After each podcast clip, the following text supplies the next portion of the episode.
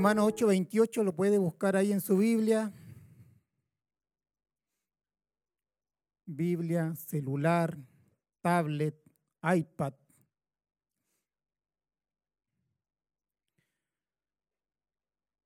Dice así, y sabemos que a los que aman a Dios, todas las cosas les ayudan a bien. Todas las cosas nos ayudan a bien. Hemos dicho cosas buenas y cosas malas. A los que aman a Dios, todas las cosas les ayudan a bien. Esto es a los que conforme a su propósito son llamados. Versículo 29, porque a los que antes conoció también los predestinó para que fuesen hechos conformes a la imagen de su Hijo, para que Él sea el primogénito entre muchos hermanos. Ambos versículos ya lo hemos expuesto profundamente y seguimos con esa misión. ¿Ya? La semana pasada terminamos el primer punto de cómo los sufrimientos nos llevan a las distintas perfecciones del Señor. Cómo nos llevan a que Cristo se forme en nosotros y así actuar como Cristo. ¿Sí? ¿Qué decía el primer punto? Que Dios obra por medio del sufrimiento para que sus hijos crezcan en humildad. Ese fue el primer punto que desarrollamos en dos imparticiones. Y dijimos que la humildad es la raíz de todas las virtudes. Y dijimos que el orgullo es la raíz de todo pecado. ¿Ya? Ninguna planta que crece, ningún árbol que crece, se desarrolla fuera de su raíz. ¿Ya? Ningún árbol que usted ve se desarrolla fuera de su raíz. Lo que no se ve es raíz y lo que se ve es tallo o tronco junto con ramas, hojas, flores y fruto. ¿Sí? Entonces lo que usted ve en la superficie es una prolongación, ¿cierto?, de la raíz. ¿Ya? Y la humildad es la raíz de todas las perfecciones divinas comunicables al hombre. En un sentido, todas las perfecciones comunicables al hombre son una consecuencia de la humildad. Y la humildad dijimos que es propio de la nueva naturaleza que tenemos en, Cristo, es propio de la esencia que tenemos en Cristo.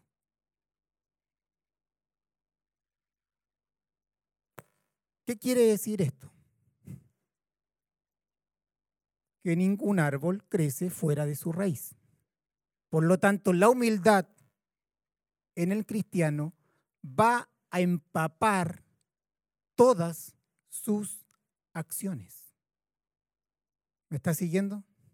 Y esto es muy importante, comprenderlo y meditarlo. No podemos crecer fuera de esta perfección porque es la raíz. En Cristo somos humildes por naturaleza. Diga conmigo, la humildad empapa todo lo que somos. Y todo lo que hacemos y todo lo que manifestamos y todo lo que hablamos, la humildad es la raíz, es la esencia misma de nuestra vida.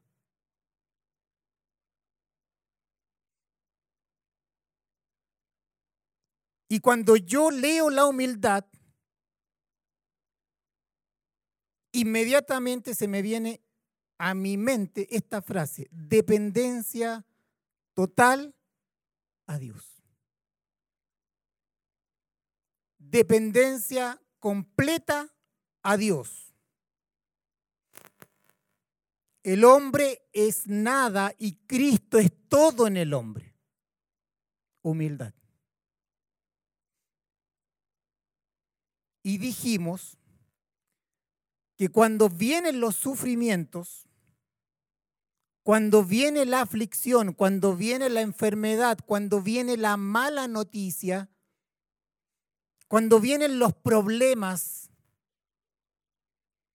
cuando la providencia de Dios nos habla de esa manera, porque no está hablando, ¿cierto? Dios no está hablando sin palabra a través de su providencia. Dijimos que viene para humillarnos vienen para mostrarnos que somos una criatura, vienen para mostrarnos que somos débiles, viene para decirnos que somos frágiles, viene para decirnos que no estamos al control, que hay muchas cosas o la mayoría de las cosas no las controlamos por muy buena gestión que hagamos, porque el hombre descansa en su buena gestión, pero no conoce el mañana. Y el mañana está en el control del Señor, ¿cierto? Y Él nos habla por su palabra y nos habla sin palabra, a través de su providencia. Y nos vienen a recordar y decir que somos hijos y que dependemos de Él y crecemos en humildad. Nos viene a mostrarnos lo pequeños que somos. Y de esa manera, dijimos, nos arrastra hacia Él, nos lleva hacia Él mismo. Nos recuerda que somos nada y Él es todo. Nos recuerda que somos dependientes completamente de Él. La humildad, lo repito nuevamente, es la dependencia completa de Dios. Y cuando somos nada, diga conmigo, cuando somos nada, es cuando somos fuertes, porque es Cristo que se manifiesta a través del hombre. Somos nada, pero en Él somos todo.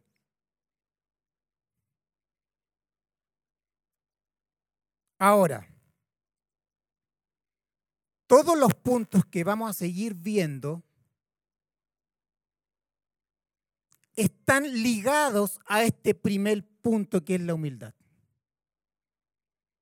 Son una consecuencia de este primer punto. Por lo tanto, nunca en el resto de sus días en la tierra puede perder de vista la humildad. Y anote ahí, vamos a pasar al segundo punto que dice, los sufrimientos nos llevan a crecer en los principales medios de gracia. Los sufrimientos nos llevan a crecer en el uso de los principales medios de gracia.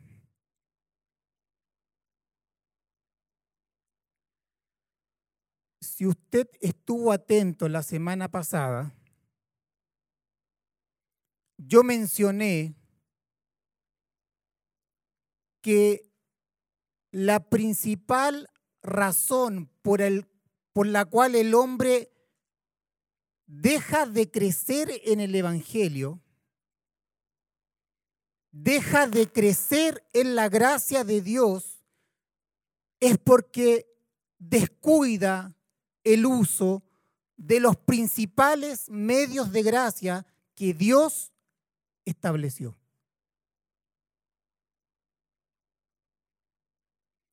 Este es un santo que comenzó a descuidar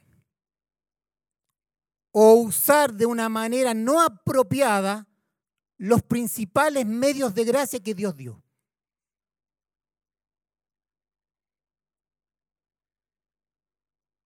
Cuando el hombre progresivamente deja de depender de Dios, se independiza de Dios, en forma muy sigilosa, comienza a descuidar estos medios de gracia.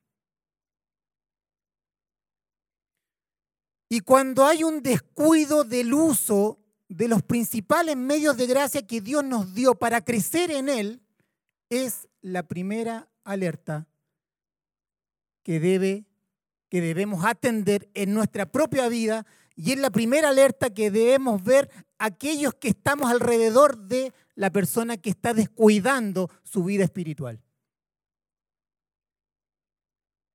Y cuando ocurre esto, es la primera manifestación del orgullo del hombre frente a Dios, porque comienza a independizarse de Dios, comienza a no usar los medios por el cual el hombre debiera crecer frente a Dios.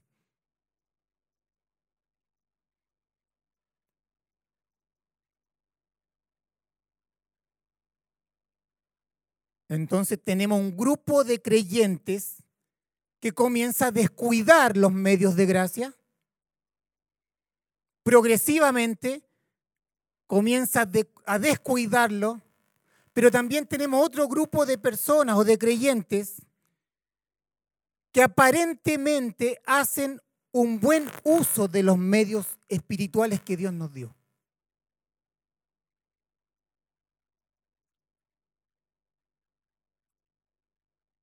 Ellos, este grupo, son muy rigurosos en usar los medios de gracia que Dios dio. Son muy celosos. Son muy estrictos en hacer uso de estos medios. Pero no hay crecimiento espiritual. No hay un desarrollo espiritual, no hay un crecer en la gracia de Dios, no hay madurez espiritual usted ve que hacen un buen uso, hacen un buen uso aparente de los medios de gracia, pero no hay crecimiento.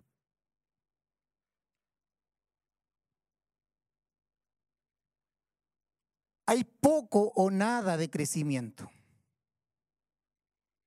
El Evangelio dejó de ser poder de Dios en sus vidas. Sin embargo, aparentemente usan los medios de gracia que Dios dejó. Lo hacen de una manera mecánica, lo hacen de una manera rutinaria. Y en este grupo, yo lo divido en dos subgrupos. El primer grupo es aquellos que en sus fuerzas intentan comportarse piadosamente. De una piedad espiritual pasan a una piedad natural.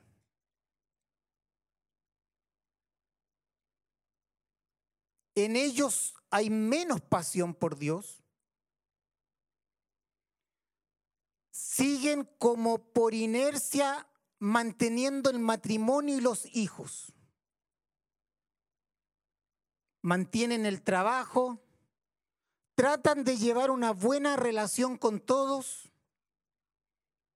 No hay pecado deliberado en sus vidas, o lo que podemos decir pecados graves. Se confían mucho en no hacer pecados graves. Para ello eso es la santidad pero no hay pasión por Dios. Porque el Evangelio dejó de ser poder de Dios en sus vidas. Este grupo de creyentes son los que aparentemente hacen un buen uso de los medios de gracia, pero lo hacen de manera mecánica. y en sus fuerzas intentan decrecer en la fe, pero siguen con la inercia, ¿cierto? Desde transicionan en la vida de una piedad espiritual a una piedad natural. ¿Por qué? Porque están usando los medios de gracia de una manera que no corresponden. Y hay otro grupo de creyentes que dan un aspecto de piedad frente a la familia de Dios, pero gradualmente como comenzaron a transformarse en fariseos. Sus acciones, sus palabras, sus gustos vuelven a ser carnales y volvieron a vivir como si el viejo hombre aún estuviera vivo. Cuando comienzan a vivir de esa manera, el Espíritu Santo los estorba de su pecado, de su carnalidad. No los deja tranquilos. Dios les habla a través de los hermanos de la iglesia local por medio de amigos. La conciencia los acusa permanentemente, saben que está mal, pero siguen alejándose de Dios, siguen independizándose de Dios. ¿Por qué? Porque no están usando los medios de gracia de una manera piadosa y lo usan de una manera mecánica,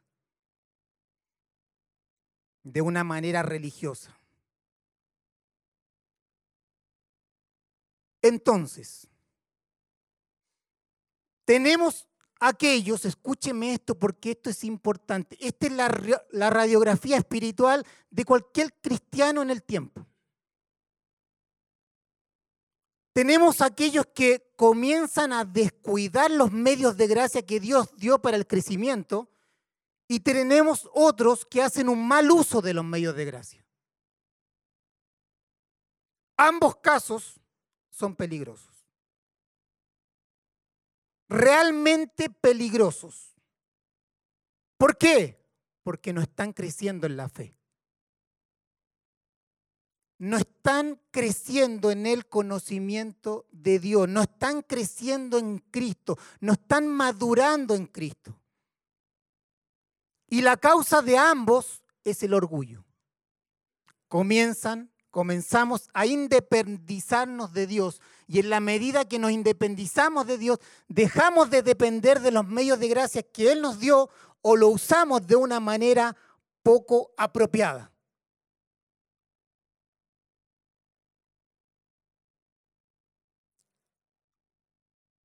Pero frente a estas situaciones, Dios que ama a sus hijos interviene soberanamente él cuida a sus hijos de este peligro permanente que hay en sus vidas. Dios preserva la vida de sus hijos y nos habla como nos está hablando ahora con palabra, pero también nos está hablando, a cada uno de nosotros nos está hablando sin palabras. Es Dios hablando. Una por la palabra escrita y otra por medio de la providencia. Comenzó amando al Señor, comenzó a descuidarse. Y Dios en su soberanía lo trae de vuelta a Él. Lo arrastra a Él. ¿Para qué? para crecer en humildad, punto uno, y en ese crecimiento de humildad podamos usar los medios de gracia que Dios estableció para crecer en Él. Por lo tanto, hay una relación directa entre ambos. A mayor dependencia de Dios, mayor uso de los medios de gracia que Dios dio.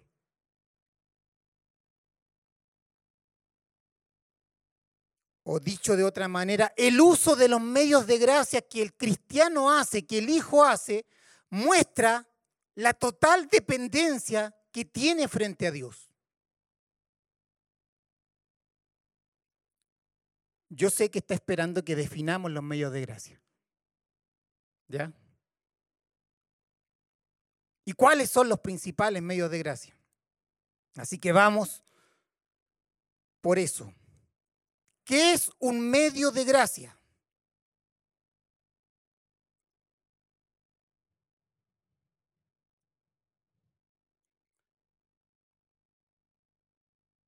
Dios es un Dios soberano.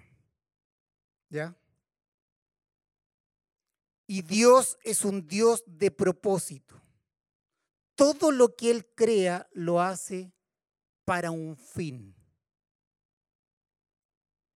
Y en su soberanía y poder infinito y sabiduría infinita, Él estableció todos los medios para llegar a su fin, a los fines que Él decretó en la eternidad.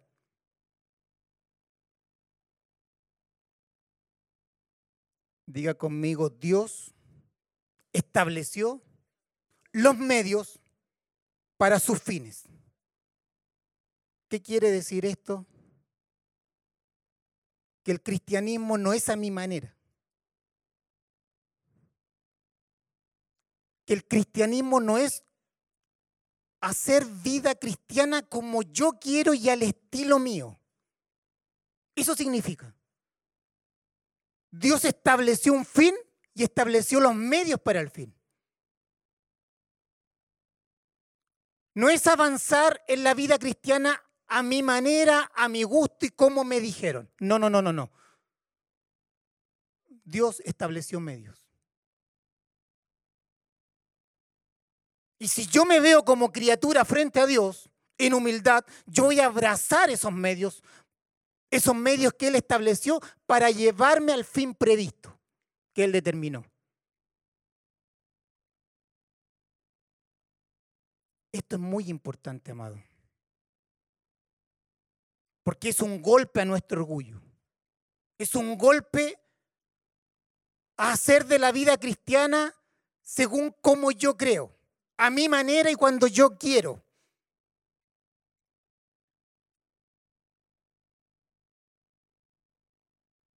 Un medio de gracia, medios de gracia son instrumentos, canales ordenados por Dios, por donde fluye la gracia de Dios. Son instrumentos, un canal ordenado por Dios, por donde va a fluir la gracia de Dios hacia las almas de los hombres. ¿Para qué? Para su crecimiento y sustento espiritual.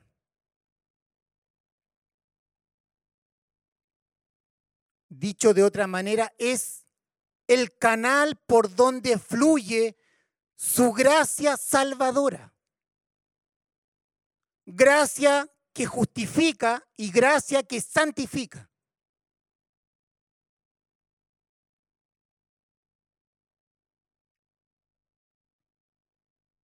¿Cuál es la finalidad de los medios de gracia? Ve, medios de gracia.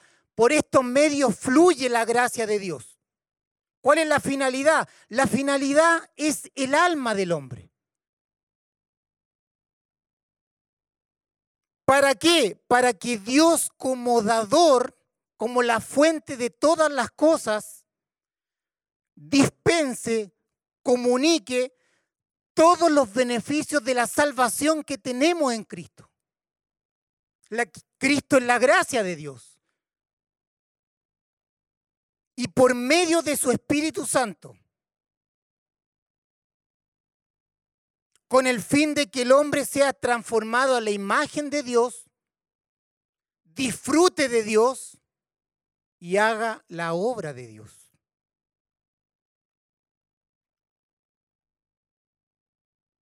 Y estos medios de, gracia requieren ser usados por el hombre, requieren una acción de parte del hombre. Y por estos mismos medios de gracia alabamos a Dios, glorificamos a Dios y recibimos la gracia de Dios.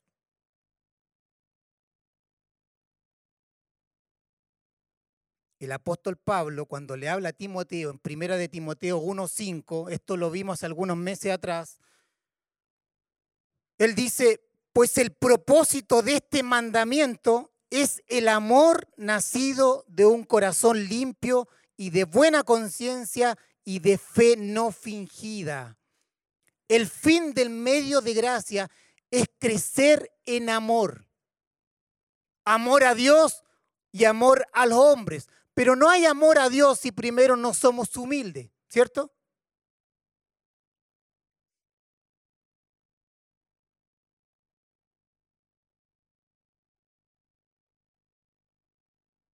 Por lo tanto,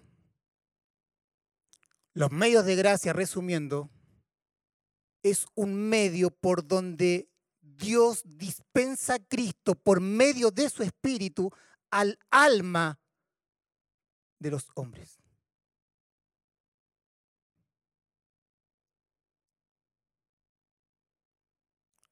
Pregunta, ¿cuáles son los principales medios de gracia?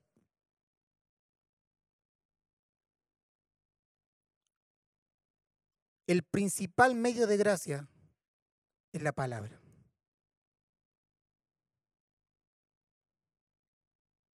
La palabra.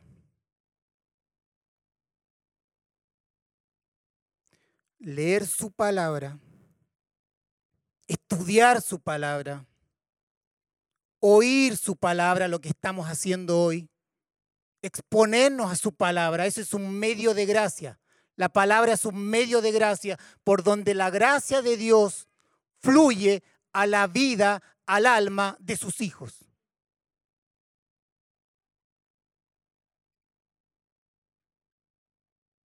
Predicar la palabra tanto a los incrédulos como a los santos. Es un medio de gracia. Para los incrédulos es un medio de gracia. ¿Para qué? Para llevarlos a salvación.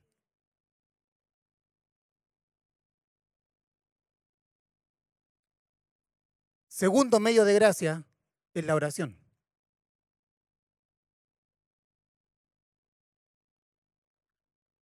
La oración, hermanos. Nada nuevo en esta casa. Un medio de gracia, un instrumento dado por Dios para que la gracia de Dios fluya a través de nuestra vida. Y en la oración, no me voy a extender acá, usted tiene la oración privada, la oración familiar y la oración congregacional medios de gracia en los distintos escenarios de la vida.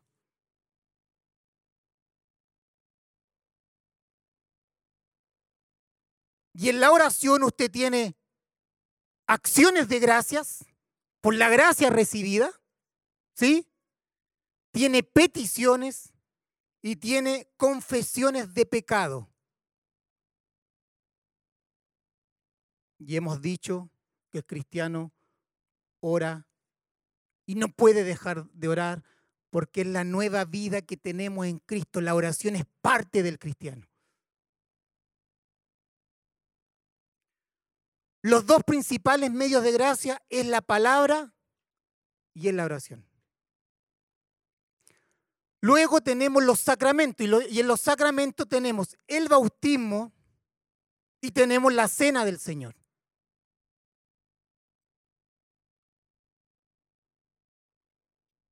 Pero el principal medio de gracia es la palabra y la palabra te va a llevar a la oración. ¿Por qué? Porque la oración fluye desde la palabra. La palabra nos habla acerca de Cristo y nosotros respondemos por la palabra a Cristo. La palabra nos habla de Dios, de sus perfecciones, de su santidad, nos habla de su obra, lo que hizo en Cristo, y nosotros respondemos en oración por la palabra que se nos ha dado, que es Cristo. Si no tuviéramos la palabra, no podríamos orar espiritualmente. No podríamos apegarnos a su voluntad, a su verdad.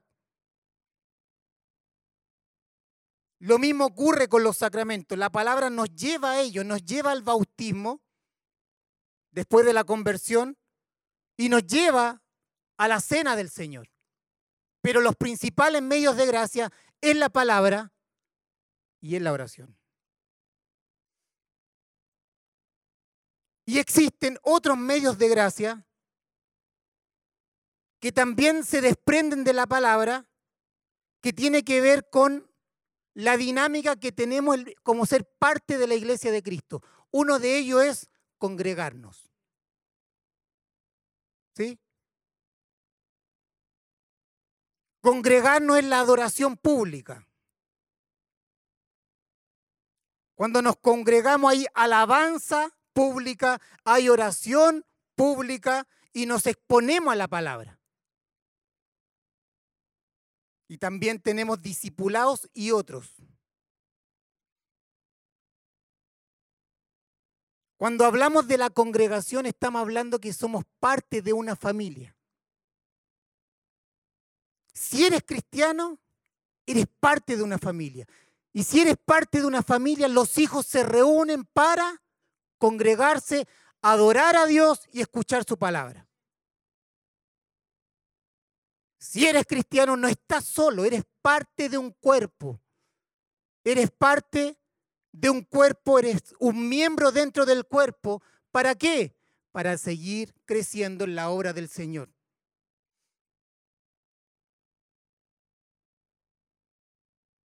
Pregunto,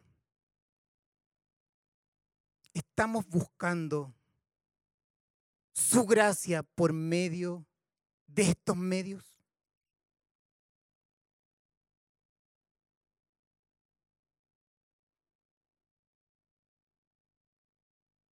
El uso de los medios de gracia refleja nuestra dependencia total de Dios.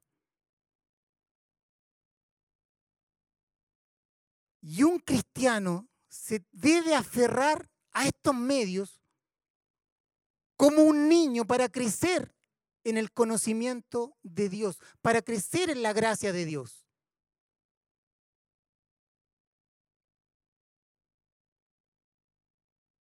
Hemos definido qué son los medios de gracia.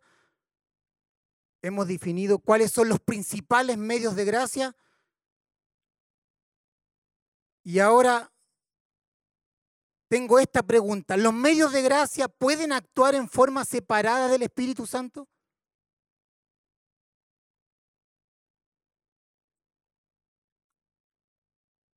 No. De nada aprovecha los medios de gracia sin el Espíritu Santo. Si el Espíritu Santo no obra por medio de ellos, en nada aprovecha para nuestras almas. Usted lo sabe, es el Espíritu Santo quien va conformándonos a la imagen de Cristo. Es el Espíritu Santo quien nos lleva a la verdad. Es el Espíritu Santo quien nos guía a toda verdad y a toda justicia. Es el Espíritu Santo quien ilumina nuestro corazón para ver, para ver más claramente a Cristo.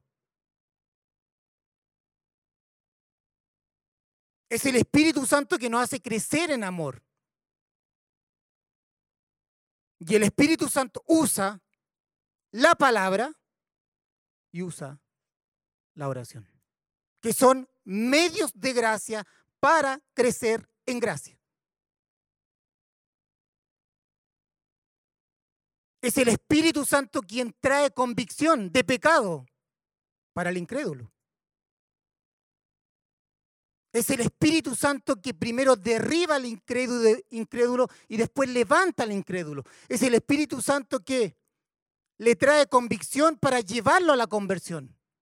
¿Por medio de qué? Por medio de la palabra predicada y por medio de la oración que hacen los santos en favor del incrédulo.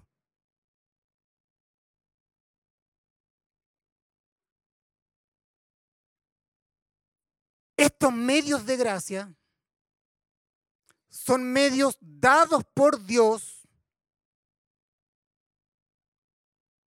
a través de Cristo y aplicados por el Espíritu Santo hacia el alma del hombre. El uso de estos medios de gracia no vale nada si el Espíritu Santo no obra a través de ellos. Por lo tanto, cada vez que escudriñamos su palabra, nosotros tenemos que ir al Paracleto y decir, Espíritu Santo, muéstrame a Cristo en esta verdad. Dependemos del Espíritu Santo.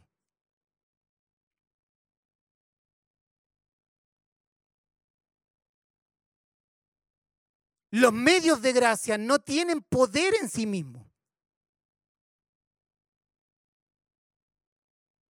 Son solo un medio, son solo un canal. Pregunto, ¿la Biblia tiene poder en sí misma? ¿La letra tiene poder en sí misma? ¿Lo que leemos de ella tiene poder en sí mismo? ¿Lo que oímos de ello de ella. El sonido de las palabras tiene poder en sí mismo para transformar tu vida. Lo que estás oyendo hoy tiene poder en sí mismo si no es que el Espíritu Santo toma la palabra y trabaja en nuestra vida.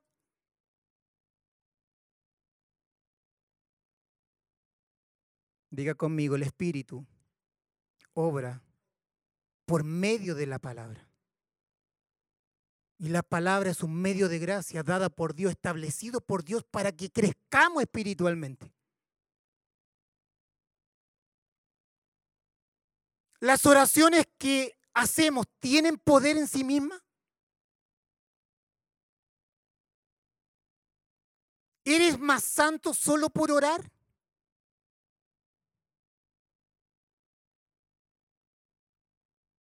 Las oraciones por sí mismas no perdonan pecado. Las oraciones por sí mismas no traen fortaleza espiritual.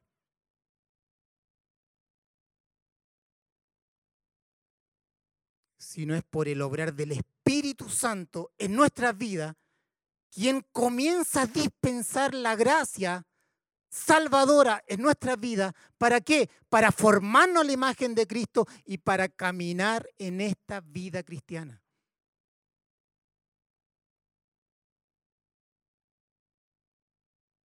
Cuando Dios nos convenció de pecado y nos llevó a conversión, cuando dijimos miserable de mí, ¿esa oración tuvo poder en sí mismo? Fue un medio. ¿Para qué? Para que Dios fluyera. Para que Dios fluyera en Cristo por su Espíritu.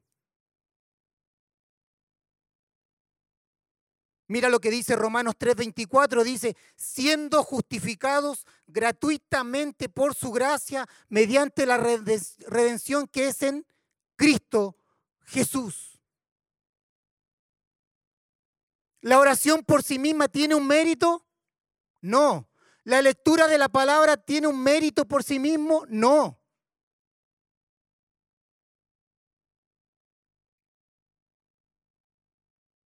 Es el Espíritu Santo en nosotros que ilumina la palabra, es el Espíritu Santo quien lleva la palabra al corazón, es el Espíritu Santo quien guía la oración por medio de la palabra, es el Espíritu Santo quien nos capacita, que nos enseña a cómo orar, que ilumina su palabra.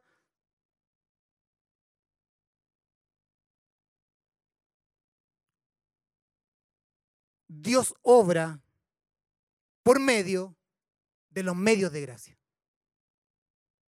Dios Padre, Dios Hijo y Dios Espíritu Santo obran.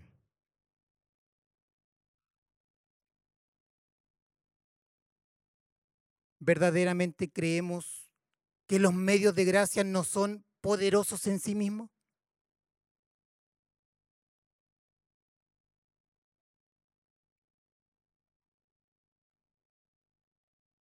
¿Lo creemos, hermano? ¿Nos sentimos más santos cuando oramos?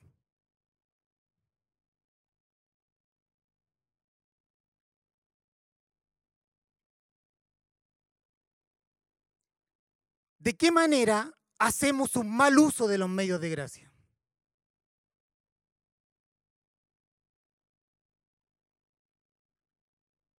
Hacemos un mal uso de los medios de gracia cuando confundimos el medio con el fin. Es decir, cuando el medio se transforma en el fin mismo de la vida cristiana.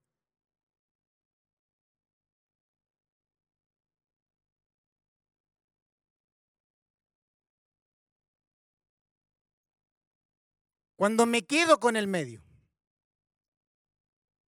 Y ese es el fin de mi vida. Es decir, no permito que la palabra ni la oración hagan una transformación en mi vida. No dejamos que el medio dado por Dios para crecer en gracia transforme nuestra alma, transforme nuestras vidas.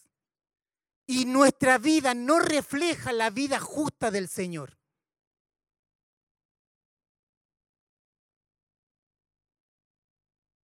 es una vida cristiana de obras externas. Porque nos quedamos con el medio. Pero no permitimos lo que Dios destinó para el medio, que es nuestra alma. Que la palabra abrace el corazón, que la oración abrace el corazón y nos quedamos con el medio que Dios dio. Es una vida cristiana de obras externas, es una vida cristiana sin transformación interna. Es una vida cristiana que va siendo legalista, hipócrita, viviendo cada vez más en la formalidad externa, en lo ceremonial. Leemos por leer, oramos por orar y asistimos por asistir.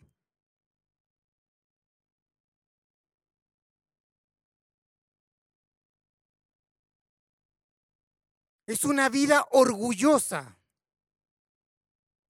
con apariencia de ser cristiano, que actuamos como cristiano, pero no lo somos porque nos quedamos con el medio, pero el medio fue establecido por Dios para que su gracia fluya en nuestra vida.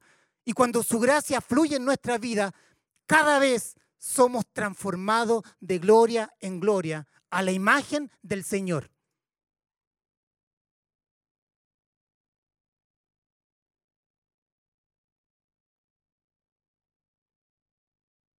Creen que el uso de los medios de gracia reemplaza la santidad dada por el buen uso de los medios de gracia. Lo usan como que si tuvieran poder en sí mismos.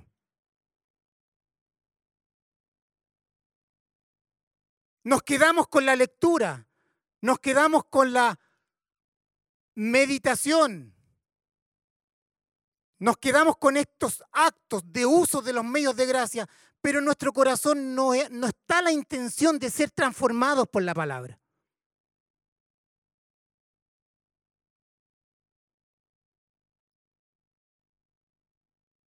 Nos llenamos de conocimiento intelectual,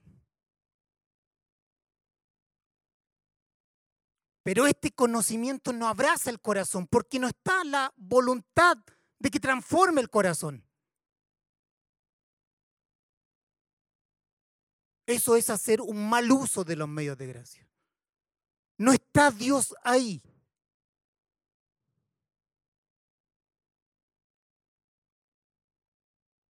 Cuando oramos, lo hacemos mecánicamente.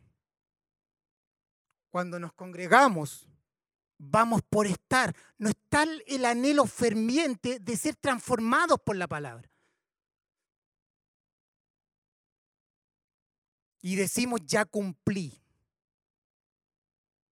No me dirá nada mis discipuladores, no me dirá nada el pastor, ya fui.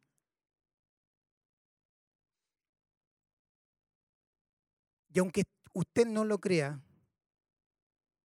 creemos que Dios se complace de esto. Creemos que Dios se complace del culto externo. De usar los medios de, gracia como un fin en sí mismo. Y hermanos, este es el peor engaño en la vida del creyente. Porque Dios no soporta que el medio se transforme en el fin y no cumple el propósito para el cual Él lo estableció. De alguna manera transformamos el medio en contra de Dios mismo. Y no lo usamos como un medio para conocerle más a Él, conocerle por experiencia.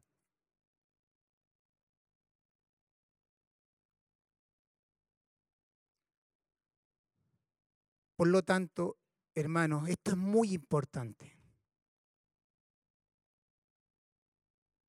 Cuando usamos en forma inapropiada los medios de gracia, de nada valen usarlos si no promueven la santidad. Escúcheme esto. De nada vale el culto externo si no hay una transformación interna. De nada vale que leamos y leamos y leamos y no permitimos que su palabra purifique y santifique nuestras vidas. Al no permitir que ese medio de gracia fluya hacia nuestra alma, estamos haciendo un mal uso de lo que Dios nos dio para crecer. Y ese medio que Dios dio se transforma en un arma en contra de Dios mismo. Y en esa medida Dios actúa. Y nos arrastra a Él para ser transformados por los medios de gracia que Dios nos dejó.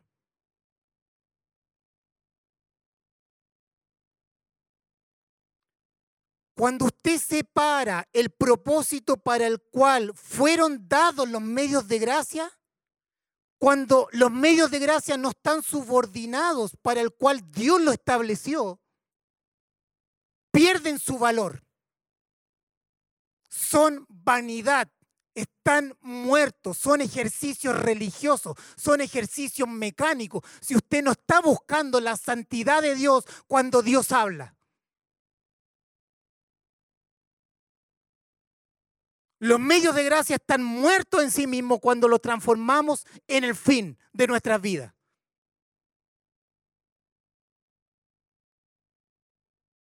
Cuando ocurre esto, la vida cristiana, si Dios no interviene, termina en una ruina espiritual.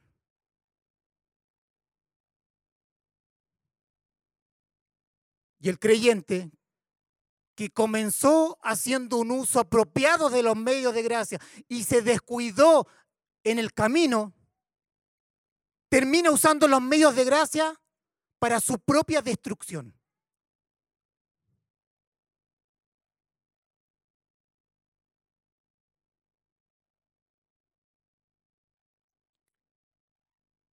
Cuando el hombre se queda con los medios de gracia, como el fin, hace de su vida cristiana un hacer de obras exteriores. Es un culto externo.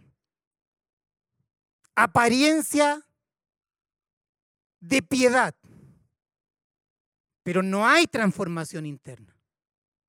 No hay amor por el Señor, no hay pasión por el Señor, no hay ganas de servir al Señor, no hay anhelo de hacer la causa de Dios en la tierra.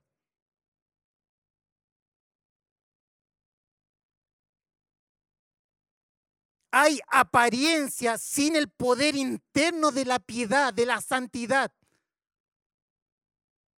Hay desgano, hay flojera, hay desánimo, no hay Cristo en su hablar. Habla más del político de turno, habla más del presidente de turno, pero no hay palabras que hablen de la causa de Cristo en la tierra.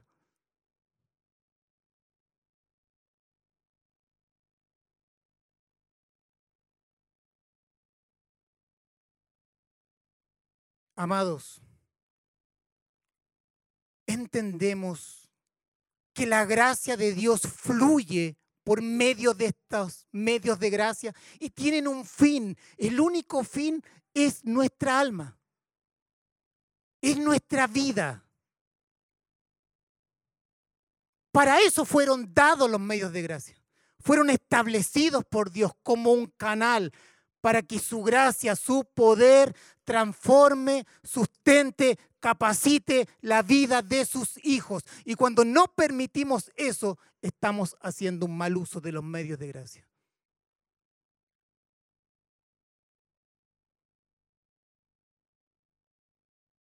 ¿Por qué usamos estos medios? ¿O por qué un cristiano, verdaderamente cristiano, debería usar estos medios? Porque Dios lo dijo, Dios lo estableció.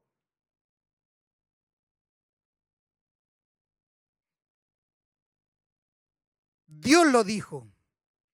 Y él dijo, por ahí va a fluir mi gracia.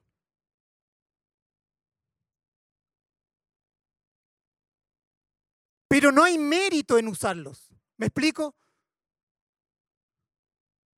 El medio de gracia en sí mismo no tiene mérito frente a Dios.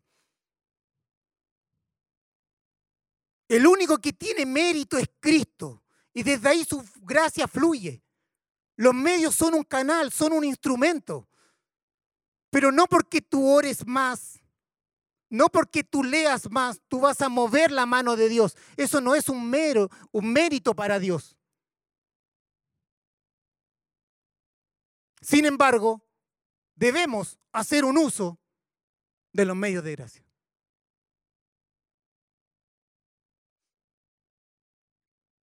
La confianza está en el dador de la gracia, no está en poner nuestra confianza en los medios de gracia. Los medios de gracia es para llevarnos a Él, conocerle más a Él.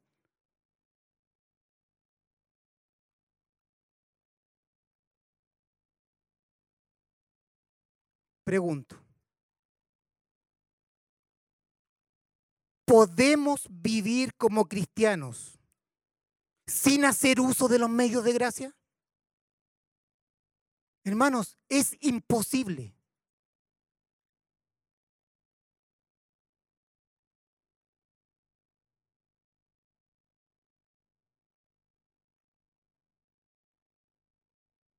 te estás aferrando a otros medios que no son los dados por Dios para crecer en santidad?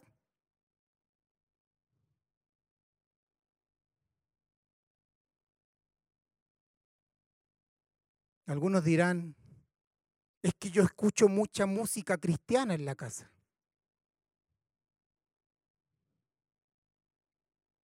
O yo llevo años de años sirviendo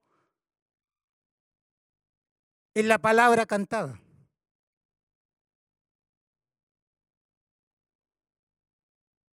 O yo predico mensualmente en la iglesia local.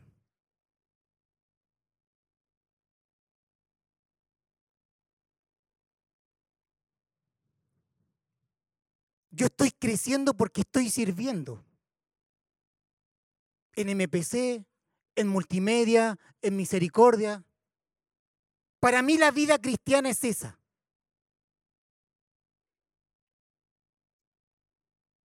Hermanos, los medios de gracia para crecer en Cristo son la palabra, son la oración, y todos los ejercicios espirituales que ambas disciplinas conllevan.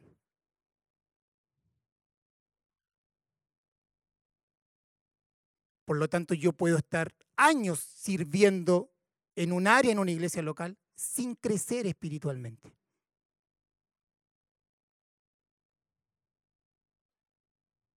Y reemplacé un medio de gracia, que finalmente es un servicio de adoración a Dios, como aquel que me santifica o me hace crecer en la fe.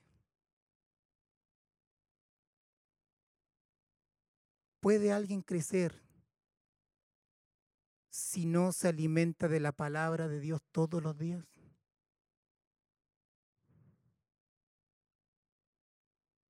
¿Puede alguien crecer si no comprende que la oración fue dado por Dios, es una expresión de la comunión con Dios?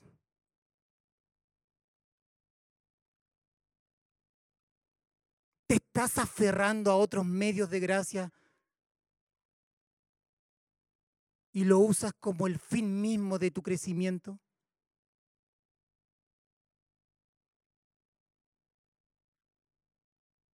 Hermanos, nuestro crecimiento espiritual será proporcional al buen uso que le hagamos a los medios de gracia, que Dios mismo estableció para crecer.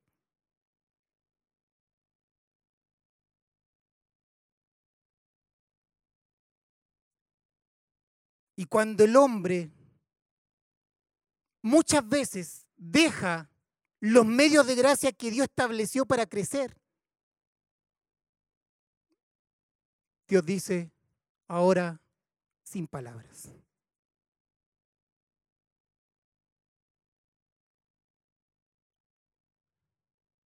Porque hay un grupo que descuida los medios de gracia. Entonces tenemos que estar, lee la palabra, escucha la palabra, estudia la palabra, estás en un plan de lectura bíblico, es importante tenerlo. Asiste a congregarte, por favor, no pierdas el ir. Hay muchos que descuidan los medios de gracia. Y hay otros que hacen un mal uso de los medios de gracia que son muy rigurosos, son muy precisos, pero no hay una transformación interna en ambos casos. Pero Dios preserva a sus hijos. Dios ama a sus hijos. Y Él dice, sin palabras, tendrás que comprender sin palabras, a través de procesos difíciles, complicados. Nos habla sin palabras. ¿Para qué? Para volvernos a Él. ¿Y cómo volvemos a Él? Volvemos a usar los medios de gracia.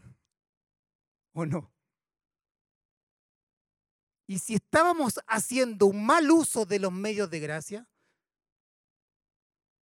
Dios dice, no era la forma. Te contentaste con la piedad externa, pero no con la interna. Y es hora que realmente me conozcas. Y Dios usa su providencia, ¿cierto? para arrastrarnos a Él. Y cuando nos arrastra a Él, necesariamente, ¿qué hacemos? ¿Volvemos a la palabra? ¿Volvemos a la oración? ¿Y qué cree usted que ocurre? Volvemos a congregarnos. ¿O no? ¿Volvemos a la palabra? ¿Volvemos a la oración? ¿Y comenzamos a qué? A congregarnos comenzamos a ser parte nuevamente de la familia de Dios en términos prácticos.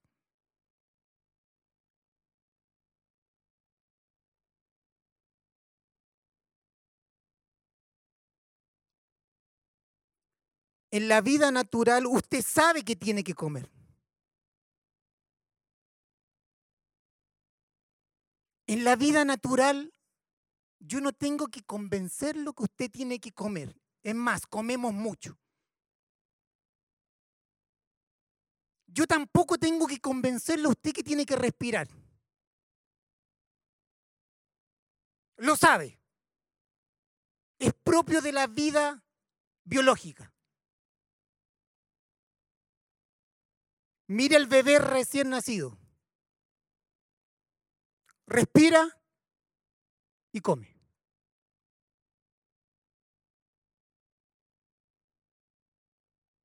En la nueva vida que tenemos en Él, yo sé, porque nací de Dios, yo sé que debo alimentarme de la palabra de Dios. Y sé que el fin de la palabra es transformar mi vida, porque lo que más anhelo en mi vida es parecerme más a Cristo. Y no lo puedo hacer en mi fuerza, lo tiene que hacer el Espíritu Santo en mí. Usted no me tiene que convencer que tengo que leer la palabra, usted no me tiene que convencer. Lo sé porque nací de Él y Él en forma natural en la nueva vida nos hace apropiarnos y depender de los medios de gracia.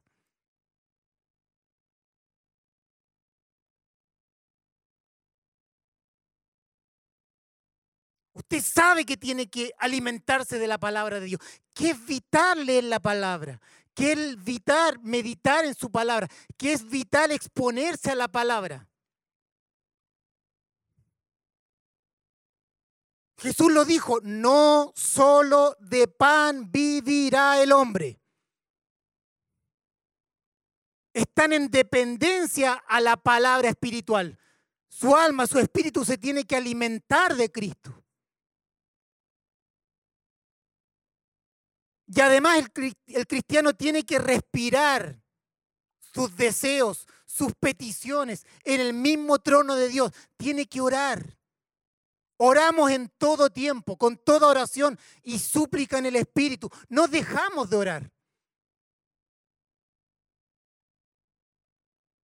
Espiritualmente hablando, lo he dicho muchas veces, no puede dejar de respirar.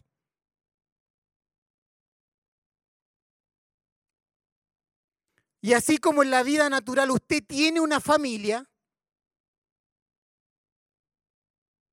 y crece dentro de una familia, y en esa familia hay una dinámica familiar, asimismo en la vida cristiana usted es parte de una familia.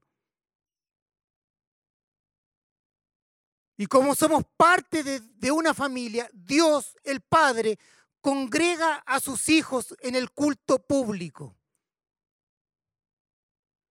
Eso es natural, hermanos. Y en el culto público escuchamos sus instrucciones. ¿Para qué?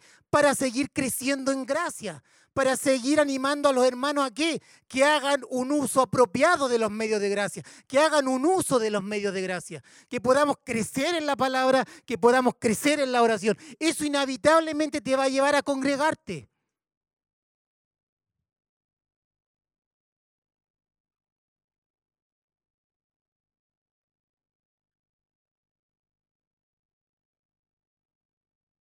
¿Estás haciendo uso de los medios de gracia?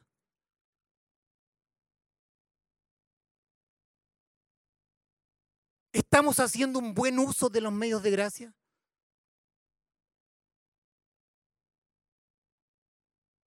Hermanos, la vida cristiana, para crecer en la gracia de Dios, Dios estableció medios y esos medios tienen un fin. Por lo tanto, cuando ocurren los problemas, cuando ocurren los sufrimientos, lo primero que Dios hace es arrastrarnos a Él e inevitablemente nos lleva a crecer en los medios de gracia que Él estableció.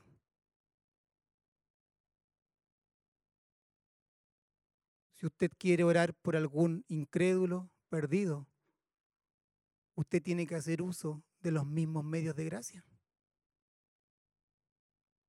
Predicarle la palabra, predicarle la verdad, orar por ellos y el Espíritu Santo obrará.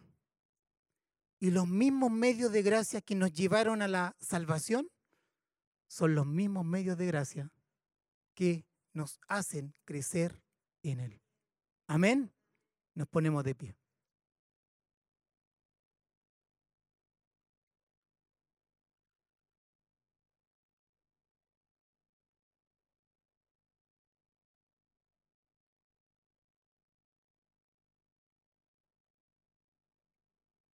Dale gracias al Señor.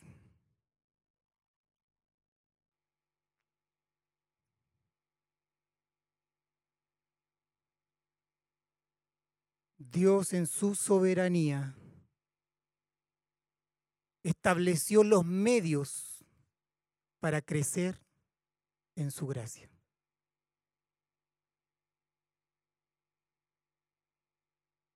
Son los medios. Estos medios son vitales en el crecimiento espiritual. Son vitales, amados. El Evangelio no, no es a mi manera. Importa lo que usted hace y no hace.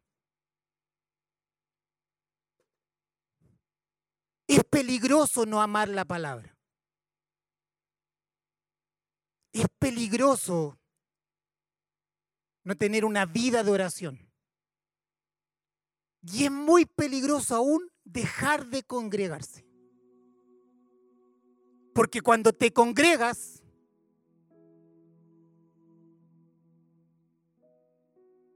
cuando te congregas, independiente de tu vida espiritual, Dios nos habla. Y siempre nos va a hablar para que volvamos a usar los medios de gracia que Él destinó. Siempre te vas a ir más animado para volver a Cristo. Siempre te vas a ir animado a tomar tu, la Biblia, tomar la Biblia, leerla. ¿O no? Siempre te vas a ir animado para doblar tus rodillas en la noche y decir, gracias Dios porque me hablaste.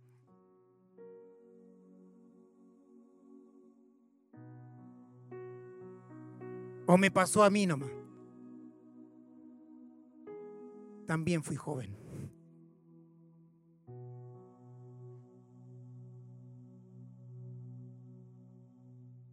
El cristiano que nació de Dios siempre va a recurrir a la palabra, va a recurrir a la oración y va a apurar sus pasos para congregarse. Va a estar en la jornada de oración porque sabe que es un medio de gracia que Dios estableció para crecer en Cristo. Sin embargo, no lo hacemos, amado. ¿Cuántos días usted puede estar sin comer en lo natural? ¿Cuántos días usted puede estar sin tomar agua en lo natural? ¿Cuántos días usted puede estar o minutos sin respirar?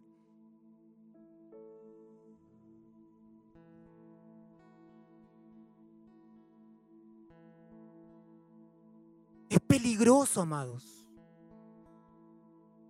Quiero decirte que es peligroso no tener este apetito espiritual por los medios de gracia. No creas que vas a ser santificado de otra manera. Dios usa poderosamente su palabra.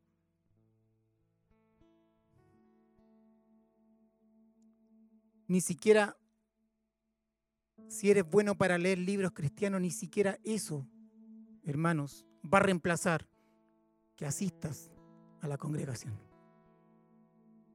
Ni siquiera eso va a reemplazar que tú vengas a la oración pública.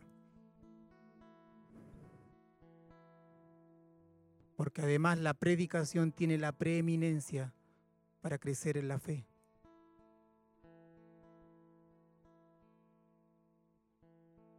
Levanta tu mano. Acá hay grupo de personas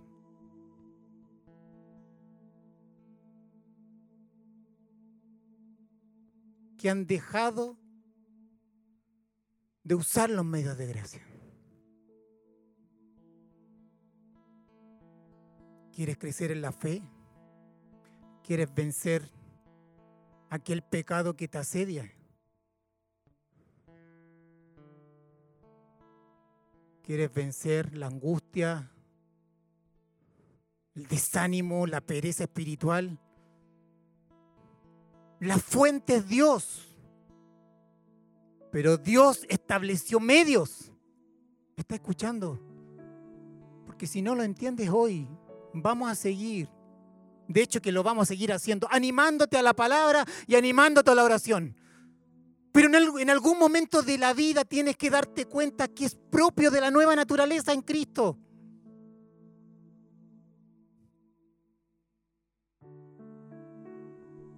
Y cuando dejas los medios de gracia, hermanos, tu vida espiritual corre peligro. Hay desánimo, no hay pasión, hay pereza. Hay sueño en las reuniones. Hay cansancio. Pero hay otro grupo que son muy rigurosos en los medios de gracia. Pero lo transformaron en un fin. Y usted conoce a cristianos que llevan 25 años, 30 años sirviendo en una casa. Y su vida cristiana se transformó en un mero culto externo.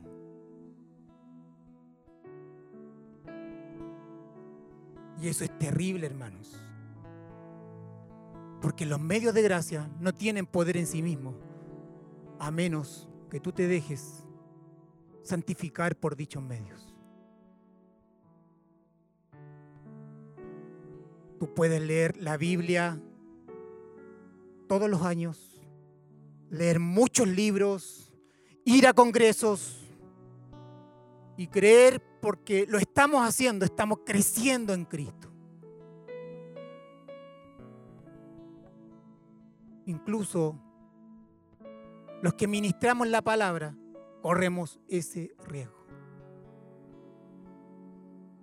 Que la predicación de la palabra se transforme en una mera rutina, en un mero compromiso frente a la iglesia y no hay crecimiento en Cristo.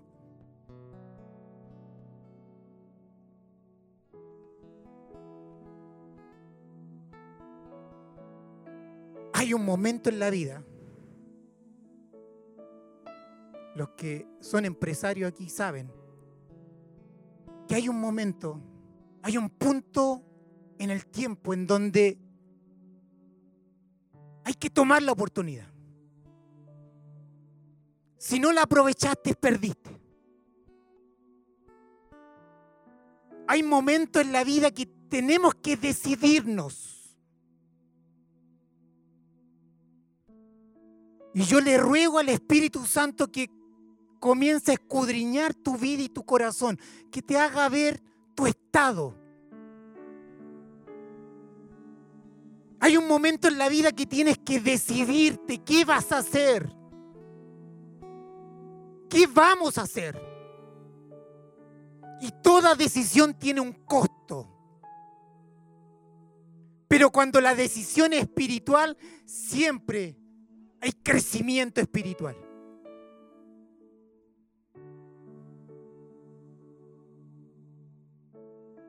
Hay un momento que Dios habla fuertemente. Hay momentos, hermano, escúcheme, que el Espíritu Santo no te deja tranquilo.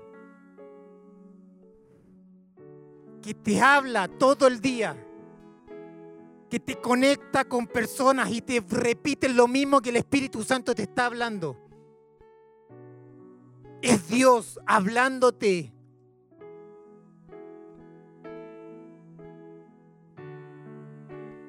tenemos que decidir qué haremos.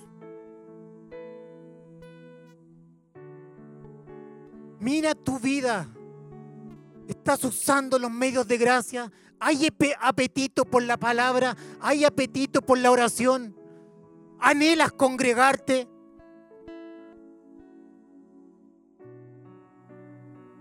No pretendamos crecer sin el uso apropiado de los medios de gracia. Y esto es tan delicado, hermanos. Dios libre nuestro corazón.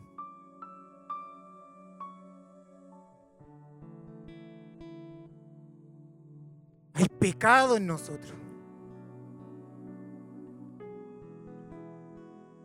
La tendencia del pecado es separarnos de Dios, independizarnos de Dios, no hacer uso de los medios de gracia dados por Dios que reflejan la total dependencia a Dios.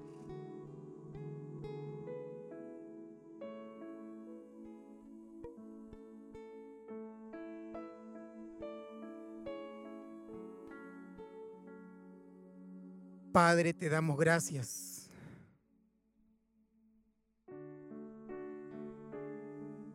Que tu espíritu, por medio de la palabra predicada,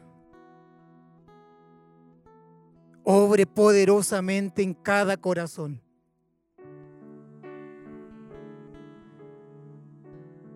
Los convenza. Los convenza los anime,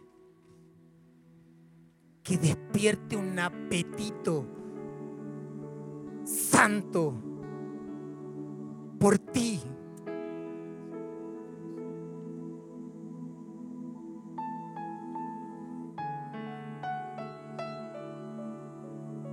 Que nos lleve a crecer en la gracia de Dios. Que vea los ídolos que hemos levantado creyendo que son un sustituto de la piedad interna.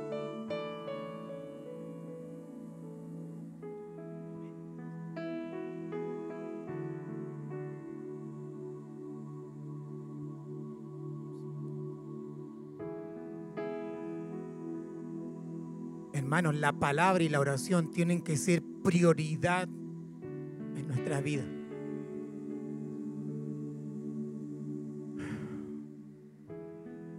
prioridad. Un medio de gracia por donde la gracia de Dios fluye. Y el medio de gracia no tiene poder en sí mismo. Es Dios que dispensa por ese canal su gracia salvadora, su gracia abundante, la gracia que justifica, la gracia que santifica, la gracia que nos capacita. La gracia que enciende nuestro amor por amor a los demás.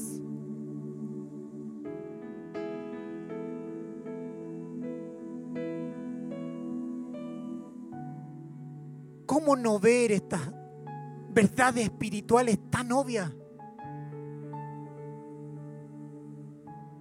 Si lo natural es un reflejo de lo espiritual.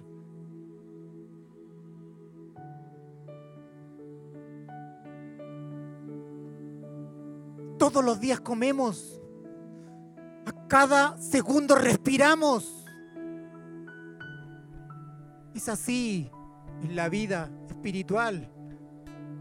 Es así, es inevitablemente así la vida que se nos fue dada en Cristo, la nueva vida.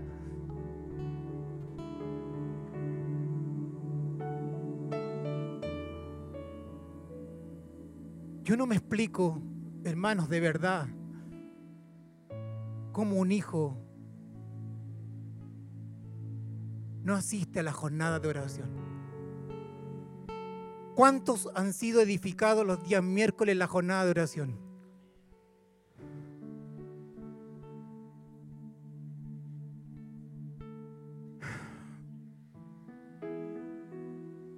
Lo he dicho, nadie te puede obligar a orar.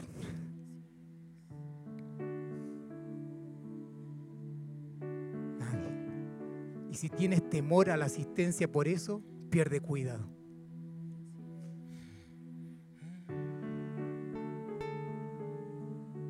Pero te ruego que vengas,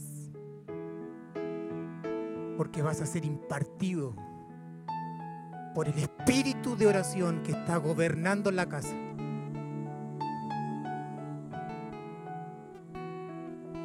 Y hay algunos que han dicho,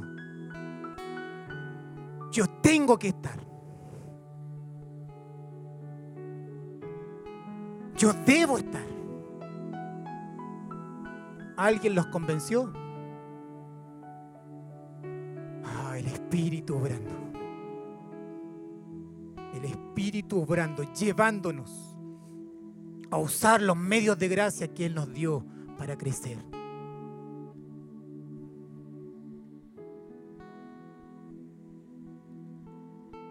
Levanta tu mano y dale gracias al Señor. Sé que la palabra ha sido demandante en nuestras vidas.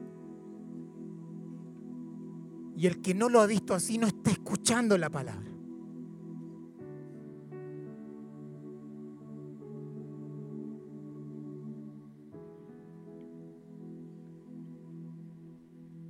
Y el Señor nos está mostrando su intención, amados, a despojarnos de toda religiosidad, a vivir por su causa.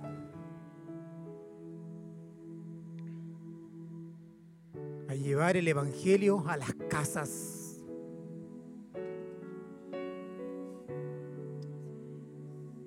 Que nuestros hijos sean salvos. Que nuestros esposos sean salvos. Yo sé que muchos de ustedes creen que sus esposos no van a ser salvos y perdieron la esperanza. Y ven tan lejana ese milagro.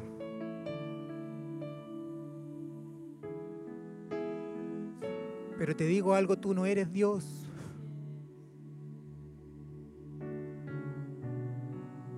No eres Dios.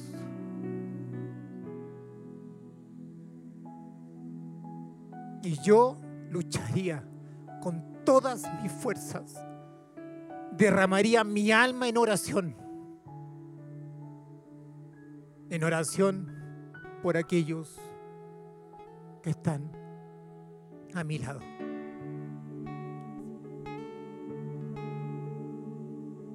Hoy lo estoy haciendo con mis hijos. Porque si no lo hago con ellos, ¿cómo voy a orar por aquellos que ni conozco?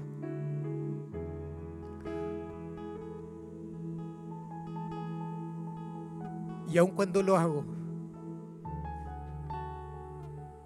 pero soy intencional con ellos. A cualquier hora del día, cualquier momento del día, los abrazo y oro por ellos. Y si estoy orando en mi habitación, los llamo de a uno.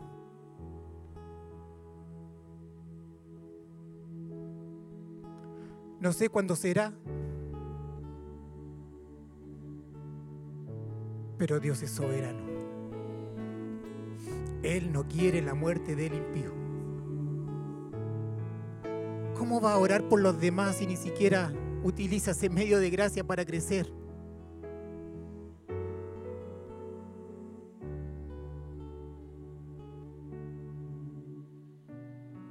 Hermanos, Abraza el Evangelio. Abrázalo. Dios te está hablando hoy. Abrázalo. Aférrate a Él. Y si tú ves que llevas una vida sin crecimiento, cuestiona tu nuevo nacimiento.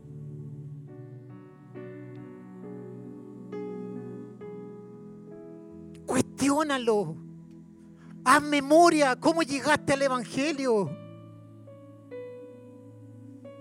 Haz memoria de tu vida. Lo cierto es, es que hay fruto. El verdadero hijo puede pasar por tiempos difíciles, se puede alejar, pero ¿sabes qué? Inevitablemente Dios lo va a arrastrar a él. Mire a David. Mire la vida de David, mire lo que hizo.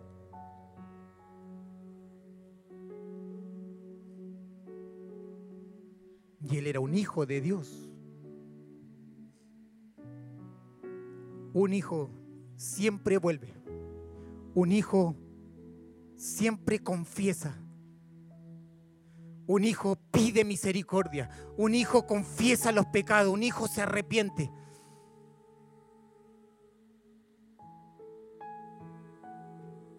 Y Dios lo vuelve a abrazar. Porque está pendiente de él. El hijo pródigo conoció más a su padre después de lo que pasó. Conoció más del amor del padre cuando el padre lo aceptó, cuando el padre lo estaba esperando. El padre lo estaba esperando.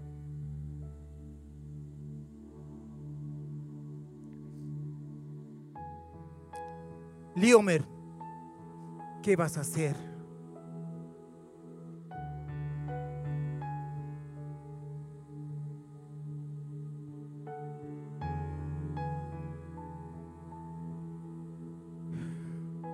Liomer, ama al Señor. Rubén abraza a Liomer. Hermanos, ¿qué vamos a hacer? ¿Qué harás? ¿Sabes cuál es el, mayor temor de la vida de un hombre? Cuando Dios deja de operar en él. Cuando Dios lo deja. Y aquellos que están aquí hoy día, que no son cristianos,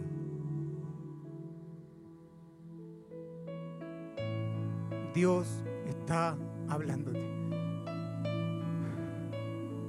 El Espíritu Santo en el día te habla te recuerda la palabra.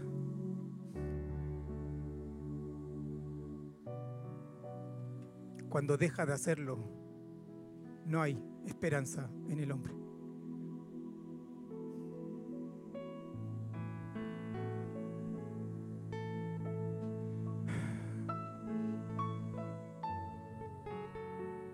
Padre, te damos gracias en esta mañana damos gracias por tu palabra. Sigue atrayéndonos a ti de una manera genuina, de una manera real, de una manera radical, de una manera donde el reino de Dios tenga la prioridad. Podamos ver tu grandeza y podamos ver que el Evangelio es poder de Dios para salvación. En Cristo Jesús.